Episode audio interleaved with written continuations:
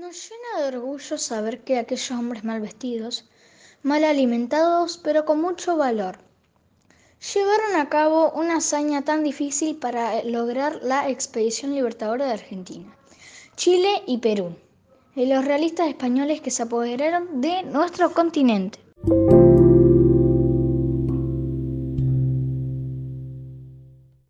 Sí, había que pensar en la forma de conservar la comida fresca, sana, proteica y calórica. La obtuvieron gracias a la sabiduría del pueblo cuyano, con una preparación llamada charquicán. Un alimento hecho a base de carne secada al sol, tostada y molida, condimentada con grasa y ají picante. Bien pisado, el charquicán se transportaba en mochilas que alcanzaban para ocho días. Se preparaba agregándole agua caliente y harina de maíz.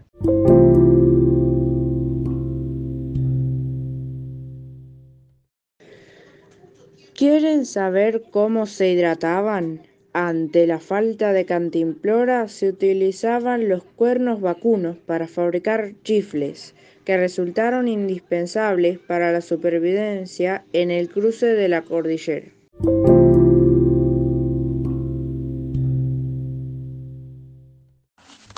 Pero si hablamos de sus ideales y valores, le cuento que San Martín impuso a sus soldados y oficiales el Código del Honor del Ejército de los Andes, que entre otras cosas se extensiaba que la patria no hace al soldado para que la deshonre con sus crímenes, ni le da armas para abusar contra los ciudadanos, con cuyos sacrificios se sostiene la tropa debe ser virtuosa y honesta, cuando es creada para conservar el orden.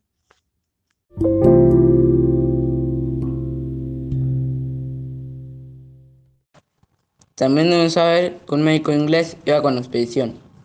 El doctor James Parisien, radicado en Buenos Aires desde 1803, especialmente atendía al general, que a pesar de sus ataques, siempre estaba dispuesto para la lucha. Pero muchas veces tenía que trasladar en camilla, por sus problemas pulmonares, reuma y úlcera estomacal.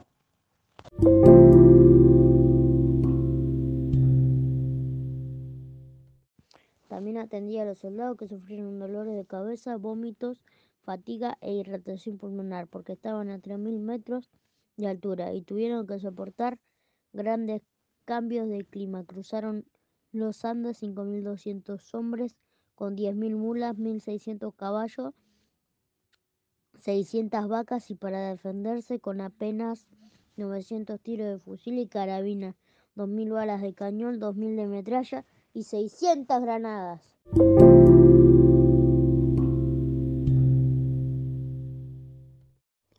Fue uno de los más grandes hechos históricos de Argentina, Chile y el mundo. Hoy recordamos su fallecimiento y como dijo Bartolomé Mitre, los hombres de acción que como San Martín realizan grandes cosas son almas apasionadas que elevan sus pasiones a la potencia del genio y las convierten en fuerzas para obrar sobre los acontecimientos, dirigirlos o servirlos.